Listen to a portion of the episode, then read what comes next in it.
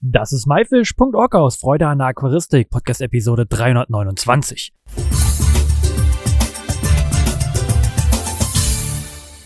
Hey zusammen, mein Name ist Lukas Müller und ich habe hier gerade den Stefan Hetz äh, neben mir sitzen auf der Interzoo und wir haben immer wieder das Wort Positivlisten gehört und äh, ja, da frage ich dich direkt mal, Stefan, was sind denn jetzt eigentlich Positivlisten? Was hat das überhaupt äh, damit auf sich? Ja, hallo Lukas, danke, dass ich schon wieder reden darf. Wir sind hier immer noch auf der Interzoo und äh, das ist in den letzten Tagen hochgepoppt, das Thema Positivlisten. Ne? Das war in aller Munde hier. Also insofern ist es vielleicht ganz interessant, mal ein paar Worte darüber zu verlieren. Äh, positiv heißt in dem Zusammenhang, äh, es sollten eine gewisse Anzahl von Tieren erlaubt sein, die in Zukunft gehalten werden können. Das ist also erstmal der Begriff. So, jetzt würde dich wahrscheinlich interessieren, welche Tiere das sein sollen. Ne? Ja, ja. ja, das ist eine schwierige Sache. Also es heißt ja immer, sollten Tiere zu halten, also es sollten Tiere auf einer Positivliste stehen, die, die einfach zu halten sind. Wobei ich immer das sagen muss, einfach zu halten ist eigentlich kein Tier, aber äh, bei einigen Tieren sind die Ansprüche, Ansprüche sind von Tieren immer hoch, äh, ob das ein Gubbi ist oder ob das ein, ob das ein äh, äh, großer Arapaima ist. Aber die, die Ansprüche, die sie haben, die sind halt bei einigen Tieren einfacher zu erfüllen als bei anderen. Das ist schon mal der Punkt. Andererseits äh, gibt es da keine verbindlichen, verbindlichen Kriterien dazu, äh, welche Tiere auf so eine Positivliste kommen sollten. Ja, äh, warum gibt es das nicht und ähm, wer bestimmt denn überhaupt, äh, was auf einer Positivliste ist? Ja, das ist, das ist eine gute Frage. Also äh, Positivlisten, dieses Thema, das gibt schon seit 20, 25 Jahren, aber nach welchen Kriterien Tiere auf so eine Positivliste kommen sollten, am besten nach nachvollziehbaren Kriterien, wissenschaftlichen Kriterien, äh, ist wirklich nicht klar. Okay, und setzt sich damit, wer setzt sich wer, wer setzt sich damit jetzt ähm, auseinander so richtig? Und also, wer ist da jemand dahinter und sagt, das ist jetzt, kommt auf die Positivliste oder das nicht? Oder ja, wie wird das gehandhabt? Lukas, wenn du dich an die digitale Interzoo erinnerst äh, im letzten Jahr, da hatten, hatte ich in einem äh, Talk mit Politikern einfach mal drüber diskutiert, ja, nennen Sie doch einfach mal ein Tier, was auf die Positivliste soll und die Kriterien dazu, warum das auf die Positivliste soll. Da hatte ich die Politiker, glaube ich, etwas überrascht, weil es hat keiner äh, dann letzten Endes gesagt, ja, von mir aus, dieses Tier oder jenes Tier oder dieser Fisch, dieser Vogel, dieses Säugetier, dieses Reptil, sondern die haben sich alle mehr oder weniger ein bisschen außenrum geredet. Das heißt also, es weiß keiner, aber jeder ist der Meinung, dass Positivlisten, äh, die alle Probleme helfen. Und da sind wir schon bei den Problemen, die angegeben werden. Äh, viele Leute sagen, Positivlisten jetzt während der Pandemie wegen der Gefahr, dass eine zoonotische Krankheit, Zoonosen, das Thema hatten wir, glaube ich, auch schon mal ein bisschen. Äh, Zoonosen sind Krankheiten, die vom Menschen aufs Tier überspringen können oder vom Tier auf Menschen überspringen können, dass also die Gefahr einer zoonotischen Krankheit steigt. Da dazu weiß man wissenschaftlich mehrere Sachen. Eine Zoonose ist dann besonders wahrscheinlich oder höher wahrscheinlich, wenn Tiere sehr eng mit Menschen zusammenleben, wenn von diesen Tieren, wenn diese Tiere in sehr große Dichte leben und äh, wenn diese Tiere relativ nah mit Menschen verwandt sind. Was jetzt die EU gemacht hat, das ist dieses komplexe Animal Health Law, also ein Tiergesundheitsgesetz, was eigentlich vor allem auch dem Seuchenschutz dient. Da sind sehr viele Regularien drin. Das heißt also, dieses Argument, äh, macht im Prinzip, ja, da, das sorgt im Prinzip die EU schon dafür, dass dieses Argument überhaupt nicht aufkommen kann. Okay, und gibt es jetzt schon Tiere, die auf einer Positivliste stehen? Gibt es eine Positivliste? Es gibt sicher irgendwo Positivlisten und es gab mal Positivlisten und dann sind Positivlisten wieder weg. Aquarianer, wir sind ja hier beim Maifisch, die werden sich wahrscheinlich noch an die Positivliste in Brasilien erinnern. Die hatten vor einiger Zeit mal eine Positivliste. Da waren ungefähr 780 Arten drauf, die exportiert werden konnten, durften und alle anderen eben nicht. Brasilien ist wieder weggekommen von dieser Positivliste auf eine Negativliste. Negativliste würde heißen, äh, man packt Tiere auf eine Liste, die nicht gehandelt werden dürfen. Das macht es vielleicht ein bisschen einfacher, weil da dazu existiert tatsächlich auch Literatur. Und zwar Literatur in Form von ja, Gefährdungsgrad von Tieren. Bei Fischen könnt ihr euch vorstellen, wenn ihr eine Fischart habt, die sehr alt wird, sehr lange braucht, bis sie überhaupt geschlechtsreif ist, dann sehr wenig Nachkommen produziert und vielleicht nur in einem Flusssystem vorkommt und nur oberhalb des Wasserfalls in einem 10 Kilometer langen Flussstück, dann ist es sicher sinnvoll, aus dieser Population keine Tiere zu nehmen, weil es eine kleine Population ist und diese Population gefährdet ist. Das würde auf eine Positivliste kommen beziehungsweise also auf die Negativliste eigentlich jetzt. Es ist immer blöd, weil die, diese, diese, diese Begriff Positivlisten und Negativlisten, die lassen sich ja auch unterschiedlich, unterschiedlich auslegen. Also äh, für ein für ein Tier auf einer Negativliste, das diese Kriterien erfolgt, ist es positiv, wenn es geschützt wird und nicht gehandelt wird. Dann haben wir natürlich auch noch ähm, sowieso eine relativ gute Regulierung, Handelsverbot. Das habt ihr wahrscheinlich schon mal unter dem Begriff Washingtoner Artenschutzabkommen, CITES oder CITES, gehört. Und äh, das ist auch eine Möglichkeit, eben Tiere von, vom Handel auszunehmen. Ähm, bist du denn für einen Zuspruch ähm, für so eine Positiv- und Negativliste? Also ich persönlich bin für eine Negativliste, weil es einfach nach wissenschaftlichen Kriterien gut funktioniert.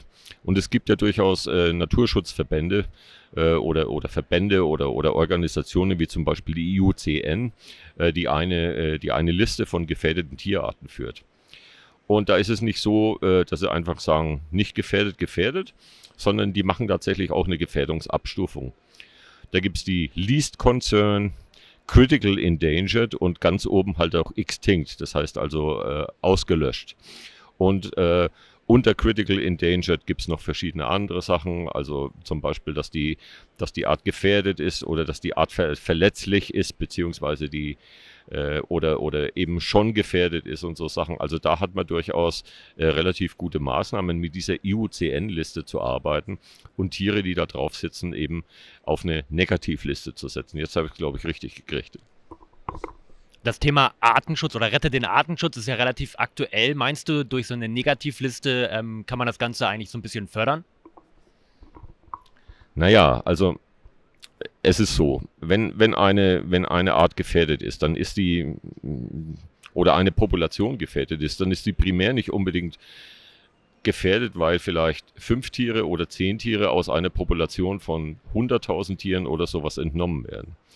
Wenn das eine Population ist, die, die oszilliert, das heißt mal hoch ist, mal niedrig ist, weil sie mal sich stark vermehrt, mal weniger stark vermehrt, mal zusammenbricht, denkt einfach nur an die Fische in Amazonien, wo, wo es also so eine Boom- und Bust-Zyklus gibt. Wir haben da auch, glaube ich, schon mal, schon mal mit, äh, mit zwei Engländern von Oata darüber geredet. Also das sind, das sind durchaus Sachen, äh, wo, man, wo man drüber diskutieren kann, ob es gefährlich ist, da Tiere zu entnehmen. Was viel schlimmer ist, ist natürlich die Gefährdung des Lebensraums. Es nützt überhaupt nichts, eine Art zu schützen, wenn man nicht gleichzeitig den Lebensraum schützt. Deswegen sind Verbände, die die, die Naturschutz und Biotopschutz und sowas machen, natürlich immer viel wichtiger als reiner Artenschutz. Wenn ich eine Art schützen will, dann muss ich den Biotop schützen, dass die Art sich wieder weiter vermehren kann. Ich erlebe es gerade daheim äh, an einem Teich, da habe ich, äh, hab ich alle Fische rausgefangen, der Teich wurde mal leer geräumt und schon sind Amphibien wieder da. Das heißt also, ich mache eigentlich einen Artenschutz für Grasfrosch oder Kröte, indem ich den Biotop schütze. Das ist also eine komplett andere Sache. Und da muss man halt sehr stark differenzieren. Jetzt sind wir ziemlich weit von der Positivliste weggekommen. Wir sollten vielleicht nochmal über weitere Argumente reden. Was hältst du davon? Unbedingt. Ich wollte auch gerade dir zwischengrätschen. Wir schweifen ein bisschen ab. Ähm, ja, Positivlisten, äh, wenn es sowas gibt oder Negativlisten, wo findet man sowas und wer stellt überhaupt sowas aus? Ja, das ist eine gute Frage. Also momentan äh, kommt der Druck äh, auf Positivlisten, auf das Thema Positivlisten und dann möglicherweise auch der, der, die, die Listung von Arten, die kommt von NGOs.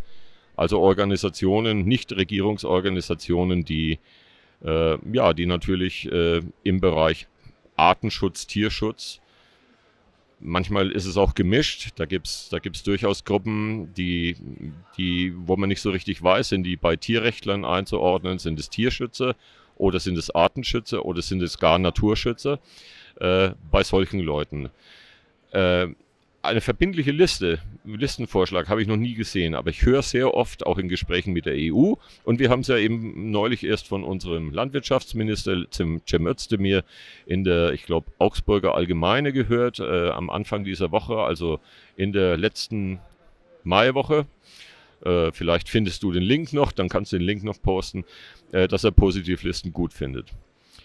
Ist natürlich immer eine Frage, um welche Positivlisten es geht. Also man kann ja auch Tiere kategorisieren. Da er ein grüner Landwirtschaftsminister ist, gehe ich mal davon aus, dass er nicht kategorisiert. Äh, die Grünen machen das eigentlich nicht gern. Das heißt, sie machen es dann letzten Endes doch, indem sie Exoten und Nicht-Exoten und wildlebende Tiere und so weiter unterscheiden, was ja auch eine Kategorisierung ist. Aber es kann ja durchaus sein, dass es vielleicht gar nicht so in Richtung allgemeine Tiere geht, sondern da gab es auch durchaus mal Diskussionen über Tiger, in Wohnungen oder über Wildkatzen, über große Primaten, über Bären oder, oder einfach nur große Säuger oder sowas. Das ist ja durchaus auch möglich. Aber das weiß man nie so richtig und äh, man weiß auch nie so richtig, was dann hochpoppt und es kann auch relativ schnell unser Hobby betreffen, also die Fische und, und, und wenn dann so eine äh, Ausformulierung von so einem Gesetz oder von so einer Verordnung nicht so richtig gut gemacht ist, dann kann es durchaus sein, dass man uns so quasi mit dem Ellenbogen äh, mit von der, vom Tisch fegt. Also deswegen denke mir, Positivlisten, wenn ihr irgendwas hört oder so, auch gern mal melden oder sowas und auch mir gern mal eine E-Mail schreiben oder sowas, weil ich kann, ich kann schon manchmal gar nicht mehr so alles überblicken. Ist es jetzt wichtig, dass wir Aquarianer da zusammenhalten und ähm, ja, da auch mit über das Thema Positivlisten austauschen? Ähm, oder sollten wir einfach schauen, was jetzt gerade einfach passiert? Naja, klar, muss man es beobachten, was passiert. Aber man muss sich natürlich auch über das Thema austauschen. Und man muss auch natürlich auch mal äh, äh, sich dieses Thema, die, sich dieses Themas annehmen. Was ich immer sage, was, äh, was auch gut ist, ist, wenn, wenn eine Positivliste aufgrund von, von wissenschaftlich oder auch in grauer Literatur, also graue Literatur, das ist so was, was unser eins so liest in Aquarianer-Zeitschriften, Zuchtberichte und so weiter, Haltungsberichte, wenn, wenn man die mehr publiziert und wenn man die mehr forciert, dann hat man natürlich auch hinterher einen Pfund dafür zu sagen, schau mal, bei dieser Art ist nachgewiesen, das ist auch publiziert und es gibt es auch, auch seit 30 Jahren so, dass man diese Art gut halten kann. Und äh, ja, irgendwann wäre dann wahrscheinlich eine Positivliste so groß, dass er alle Tiere umfassen würde, äh, die hier drauf sind. Und dann, dann wäre es auch so ein, vielleicht so ein hoher bürokratischer Aufwand, äh, dass man eigentlich keine Positivliste bräuchte. Weil es macht ja auch keinen Sinn, auf eine Positivliste dann alle Arten draufzuschreiben, von denen wer weiß, dass sie gut zu halten sind. Ich allein habe daheim ja Literatur und alle Tiere, die mich mal irgendwie interessiert haben, da habe ich vielleicht so um die 900 Zuchtberichte. Ja, das heißt dann schon, wenn 900 äh, Fischarten auf einer, auf einer Positivliste sind, dann, ja, dann braucht man eigentlich auch keine mehr. Also insofern publiziert es auch gern oder teilt auch mal mit, wenn ihr sowas findet. Und äh, es steht ja sehr oft in den Zeitschriften drin, äh, wer was nachgezüchtet hat und wer sowas gemacht hat. Ja, das wäre vielleicht, wäre vielleicht auch eine wichtige Sache, dass die Community da mitarbeitet. Und vielleicht auch einfach mal zeigt, was sie in Anführungszeichen Positives für die Aquaristik bewirkt. Nicht unbedingt eine Positivliste, aber was sie Positives kann. Das ist ganz wichtig. Und unterstützt bitte natürlich auch die Leute, die, die sich um solche Sachen kümmern. Perfekt. Hast du noch irgendwas Wichtiges? Ja, Stefan, vielen Dank. Äh, war ein toller Einblick und ähm, sollten wir uns auf jeden Fall Gedanken machen und dazu austauschen.